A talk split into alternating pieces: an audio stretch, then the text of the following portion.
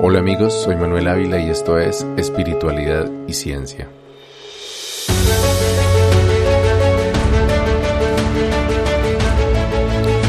Junto con la desilusión por no haberme podido conectar con el Poporo, empecé a sentirme un poco desencantado de la comunidad muisca en general, pero en particular de los abuelos.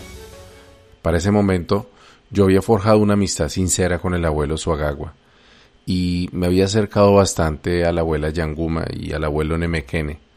También había tenido la oportunidad de sentarme en privado en varias ocasiones con el abuelo Siguacinza, y aunque seguía admirándolos tanto por su trabajo comunitario como por sus vastos conocimientos de ancestralidad y esoterismo, también conocía mucho, tal vez demasiado de sus vidas personales y de su pasado. Por supuesto, nunca esperé que mis guías espirituales fueran perfectos, pero había notado ya muchas incoherencias entre las enseñanzas de los abuelos y sus acciones, u omisiones, en su vida personal. Ya he mencionado la proverbial incapacidad de los abuelos para ser puntuales y en muchas ocasiones para cumplir con sus compromisos, algo que para mí era un valor fundamental. Pero lo que más me inquietaba era la facilidad con la que los abuelos tergiversaban la realidad para lograr sus objetivos personales o simplemente para quedar bien con los demás. La parte más evidente de este comportamiento era la dinámica familiar de los Ingativa Neusa. Eventualmente me di cuenta de que más allá de la intención común de despertar el pensamiento muisca en el centro del territorio colombiano, ah, no había mucho más que los abuelos Suagagües y Guacinza estuvieran de acuerdo. Con frecuencia cada uno de ellos por su lado me confiaba las cosas en las que consideraba que el otro estaba totalmente equivocado. Esto iba desde decisiones personales e interpretaciones de conceptos ancestrales hasta posiciones políticas y la visión misma de lo que debería ser pueblo-nación. Por su parte, el abuelo Nemequene, en privado, se proclamaba como el verdadero mayor de la comunidad, algo que no se refería a su edad, ya que en ese aspecto su mayorazgo no tenía discusión, sino a la autoridad espiritual que sobre los demás abuelos decía tener y sobre la comunidad en general. En público, sin embargo, ninguno de los otros abuelos le reconocía tal dignidad, pero eso sí le reconocían ser el mayor más enfocado en los temas espirituales, o mejor dicho, menos interesado en el aspecto político del movimiento muisca. Sin embargo, lo que más me inquietaba de las afirmaciones de Nemequene era su diametral oposición a la mayoría de las enseñanzas de los Ingatibaneusa, y sobre todo de las del abuelo Suagagua, quien veía como un ser nefasto. Yo soy el Cristo mismo haciendo la obra de mi Padre y cuidando a mis hijos del enemigo. Tú sabes bien quién es el enemigo, me dijo el abuelo Nemequene alguna vez después de una ceremonia de limpia de tabaco en su casa en clara referencia al abuelo Suagagua. Lo sé porque se lo pregunté directamente y él me contestó asintiendo con una sonrisa socarrona. Yo, a diferencia del abuelo Nemequene, poco a poco me interesé e involucré en los asuntos organizativos de la comunidad. En concreto, en la formación del Cabildo Muisca Chipcha de Bacatá, que era un intento que llevamos a cabo por lograr el esquivo reconocimiento como verdaderos indígenas por parte del gobierno nacional. En un comienzo, mi posición frente a ese proceso era de apoyo pasivo, pero a medida que me fui acercando más a los abuelos Suagagua y Siguacinza, terminé por comprender su lucha legal y comprometerme con ella. Para tal fin, el Consejo de Ancianos me propuso como alcalde del Cabildo en formación, y en una bella ceremonia que se llevó a cabo en el Parque Arqueológico de las Piedras del Tunjo en Facatativá, me entregaron el bastón de mando de ese cargo y me empoderaron para trabajar junto con el gobernador y los demás cabildantes en lograr ese sueño de la nación muisca. El sueño era que algún día seríamos cientos o tal vez miles de personas autorreconocidas como muiscas y se requeriría de una organización política para representar a la comunidad frente al resto de la sociedad y para aplicar el principio de autodeterminación que la Constitución Política de Colombia les otorga a las comunidades indígenas. Además de esto, ser reconocidos legalmente como un cabildo nos habría dado el derecho a ser consultados antes de realizar proyectos en territorios considerados como sagrados, y eventualmente incluso podría haber significado que el gobierno nos otorgara un territorio propio para ejecutar lo que se conocía como el plan de vida de la comunidad. Regresar al campo y vivir en una aldea autosostenible, ecológica y ancestral, en la que tendríamos nuestro Cusmuye o Maloca central y bohíos para cada familia. La verdad, nunca creí realmente que algo así se lograría. No solo porque Colombia no es un estado que se caracterice por su generosidad con las comunidades indígenas, o porque darle protección y garantías de indígenas a personas de ciudad solamente por el hecho de autorreconocerse como tales abriría una caja de Pandora legal, sino porque ya quedaba claro que la comunidad no tenía la cohesión ni el compromiso necesario, incluyendo a los abuelos, para llevar a cabo algo así. Aún así, ayudé con entusiasmo a planear actividades, realizar convocatorias y otras pequeñas tareas que pretendían llevar algún día al reconocimiento del cabildo. Nunca llegué a tener clara cuál era mi función como alcalde de la comunidad. Tampoco hice mayor esfuerzo para investigarlo, pero la realidad era que no tenía ningún tipo de autoridad ni privilegio. Aunque me gustaba mucho reunirme con mis compañeras y compañeros del cabildo, no había decisiones que tomar, sino tareas de los abuelos que adelantar. Con el tiempo, me di cuenta de que los sueños de pueblo-nación eran secundarios. La prioridad era servir para legitimar las actividades educativas y de divulgación que los abuelos hacían en las aulas ecológicas y humedales de la ciudad.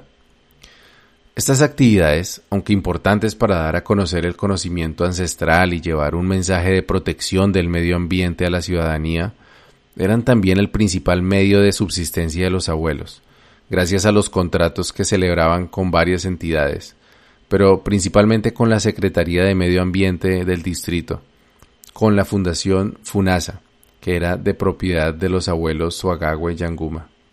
El cabildo era entonces una entidad sin las funciones que tienen los cabildos de las comunidades indígenas de verdad y en gran medida al servicio de la mencionada fundación es cierto que varios integrantes de la comunidad, generalmente de bajos recursos, se beneficiaban con los contratos que ejecutaba esta fundación, pero también lo es que muchos otros terminaban por trabajar sin compensación o a cambio de ayudas, entre comillas, mientras creían estar participando en un proceso netamente espiritual o ayudando en una labor social desinteresada.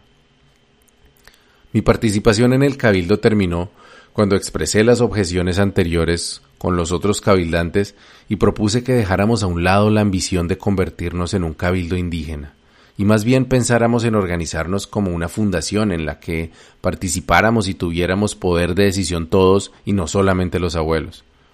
A los pocos días de haber comunicado en un acta las opiniones anteriores, se realizó una reunión de comunidad extraordinaria a la cual no fui invitado, y allí los abuelos decidieron que, según su consulta espiritual, yo debía abandonar el cabildo en favor de alguien más afín con el propósito de pueblo-nación. Otra de las objeciones que expresé y que me hicieron merecedor de ser relevado de mi flamante cargo de cabildante fue que, a pesar de que me atraía mucho la gnosis de Samael un Beor, había partes de su doctrina que no me gustaban y estaba en desacuerdo con que se impartiera doctrina gnóstica haciéndola pasar como conocimiento ancestral muisca.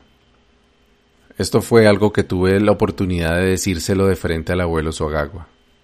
Si vamos a hacer gnosis, hagámosla de frente. Hagamos un grupo de estudio y allá vamos con otras vestiduras y hacemos los rituales gnósticos, pero no me parece bien que le digamos a la gente que esto es el conocimiento ancestral muisca cuando sabemos que viene del esoterismo y otras fuentes recuerdo que le dije en una ocasión.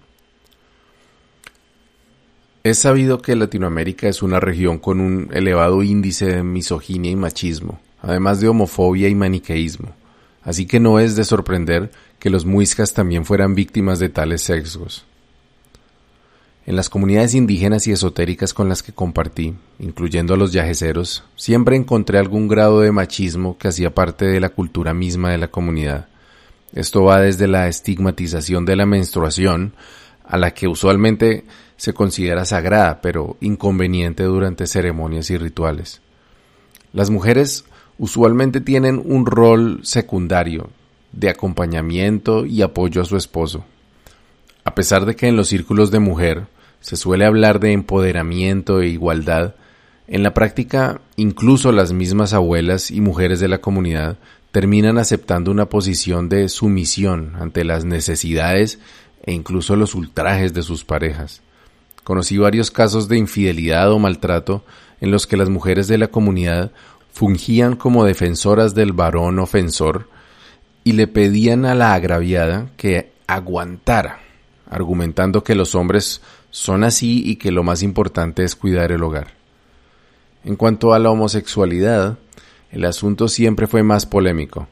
El pensamiento más predominante, tanto en comunidades indígenas como en la gnosis, es que la homosexualidad es una enfermedad de origen espiritual. En algunos casos escuché que se achacaba a contravenciones de la sexualidad perpetradas por los ancestros del sujeto eh, en esta vida o en otra, o por abuso sexual durante la infancia. Las pocas veces que vi a alguien abiertamente homosexual en alguna ceremonia, se le trataba como un caso difícil que requería de mucha ingesta de yagé u otra planta sagrada para sacarle el mal. Ya narré el suceso durante mi rito de paso muisca, en el que uno de los candidatos a la iniciación, que apenas volvió a reunirse con la comunidad un par de veces después de aquel día, fue duramente confrontado por los abuelos por su aparente homosexualidad. Algo similar le sucedió a una amiga mía de la comunidad, que había ingresado a Pueblo Nación con mucho entusiasmo por aprender los usos y costumbres de las mujeres muiscas. Mi amiga estaba muy sintonizada con el territorio y la espiritualidad ancestral, hacía recorridos por santuarios naturales y sabía preparar la chicha de maíz con la receta tradicional de su abuela. En el papel, esas habrían sido consideraciones suficientes para asegurar la aceptación de mi amiga en los círculos de mujeres y como aprendiz de la abuela Yanguma, sin embargo, mi amiga no obtuvo el apoyo dentro de Pueblo Nación. Según alguien que participaba en las reuniones de comunidad, uno de los abuelos habría dicho que no le entregarían los saberes de mujer porque al parecer mi amiga era lesbiana. Sin embargo, el asunto que generó mayor división entre abuelos y deserciones de miembros de Pueblo Nación Muisca Chipcha fue precisamente el de las enseñanzas y comportamientos relacionados con la sexualidad sagrada, o maíz biche, como le llamaban los abuelos. Como narré anteriormente, esta es una enseñanza que durante los años que acompañé a los muiscas no se impartió de forma completa ni detallada, pero sí se prometía insistentemente como el conocimiento máximo de espiritualidad que algún día recibiríamos. A pesar de esto, los abuelos hablaban con mucha frecuencia sobre sexo sagrado. Repetían que era un conocimiento tan sagrado que no se podía hablar en público de él y luego hacían referencia a las enseñanzas gnósticas de Samael aún peor. Yo, habiendo logrado cierta amistad con los abuelos Suagagua, Yanguma, Nemequene y Siguacinza, tuve ocasión de hablar sobre sexo sagrado con todos ellos. Y todos en privado hablaban abiertamente sobre las enseñanzas de la gnosis. La abuela Yanguma y el abuelo Siguacinza eran radicales en que la gran obra solo se podía realizar con la pareja y que realizar cualquier acercamiento sexual con otras personas era castigado duramente por las jerarquías divinas. El abuelo Suagagua, sin embargo, tenía una visión diferente. Decía que el trabajo sexual había que hacerlo con quien el cosmos le entregara a uno para hacerlo. Incluso mencionó que aún teniendo esposa, el iniciado muchas veces tenía que practicar con otra mujer que supiera hacer el trabajo, para aprender de ella y luego sí hacerlo con la esposa. También sostenía que la poligamia era la forma natural de la sexualidad ancestral y que los muiscas así lo practicaban. En esto tenía razón. Así lo narran varios cronistas de la conquista. La poligamia era común entre la sociedad muisca. Los hombres podían tener el número de tigui o esposas que fueran capaces de mantener, aunque la primera era la principal y se le daba el nombre de Wi Chiti, primera consorte. El abuelo Nemequene manifestaba estar en contra de esta práctica y por ella juzgaba a su agagua como mensajero de la oscuridad. Sea como sea, el hecho de que la sexualidad jugara un papel tan importante dentro de la espiritualidad y que la poligamia fuera en efecto parte de la historia muisca, hizo que el tema sexual se volviera motivo de diferencias, chismes, confusión y en algunos casos abuso. Sede de fuentes fiables y de primera mano que los abuelos Suagagua y Nemequene hicieron en más de una ocasión avances o propuestas sexuales a mujeres de la comunidad, incluso a mujeres cuya pareja también hacía parte de la comunidad. En más de un círculo de palabra internos se insinuó la doctrina de entrenar a hombres y mujeres con iniciados en las técnicas del maíz biche, aunque hasta donde sé nunca se concretó tal arreglo. También escuché más de una vez que parte de la iniciación de los misterios del sexo sagrado involucraba tener relaciones sexuales con la pareja delante de los abuelos. Si bien nunca llegué a presenciar o saber de abusos del nivel que se ha visto en otras sectas alrededor del mundo, supe del propio abuelo Suagagua que él había entrenado a varias mujeres que querían recibir poderes o gracias divinas, ayudándolas a conseguir todos sus propósitos a través de la práctica sexual, como él mismo le llamaba informalmente. No puedo negar que en algún momento estuve intrigado y le manifesté al abuelo Suagagua que quería conocer más sobre esos rituales. Si bien no llegué a consumar ningún tipo de ritual sexual bajo ese acuerdo, tal vez porque el abuelo tenía razonables dudas sobre mi decisión de involucrarme en aquello, sí pasaron algunas cosas extrañas que describiré en otro episodio. Todos estos enredos relacionados con el sexo convirtieron a la comunidad muisca de Bacatá en un hervidero de chismes, confusión, celos y secretismo del que no eran ignorantes las otras comunidades indígenas y los cabildos muiscas legalmente constituidos. Varias mujeres que se sintieron vulneradas, esposos que sospechaban de los avances de los abuelos y personas que se sintieron engañadas, poco a poco divulgaron en voz baja las cosas extrañas que pasaban en la comunidad. Esto fue creando una legión creciente de adversarios de pueblo-nación, o detractores, como se les llamaba al interior de la comunidad, que cada vez con más fuerza empezaron a señalar a pueblo-nación Muisca Chipcha como una secta, y un movimiento esotérico de nueva era disfrazado de causa indígena. Esto hirió de muerte a Pueblo Nación, llevándose consigo las intenciones genuinas de algunos de sus líderes y el trabajo serio que, en mi opinión, realizaba el abuelo Siguacinza con su comunidad en Tunja.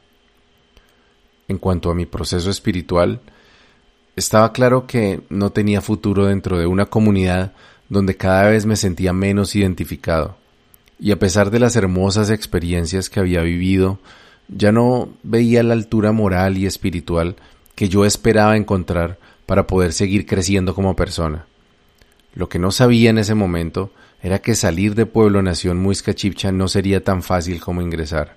A partir de mi retiro del cabildo, y aún sintiendo un cariño legítimo por todos los abuelos y mis hermanas y hermanos de la comunidad, tuve que empezar un proceso largo y doloroso de desintoxicación, no corporal, sino mental. Sin darme cuenta, había entregado una gran parte de mi psiquis a una causa, unas enseñanzas y unos dogmas que no me pertenecían. Liberarme de esa carga sería tanto, si no más duro, que librarme de los demonios de mi juventud, y esta vez el yajé no sería suficiente buen camino y buena brisa.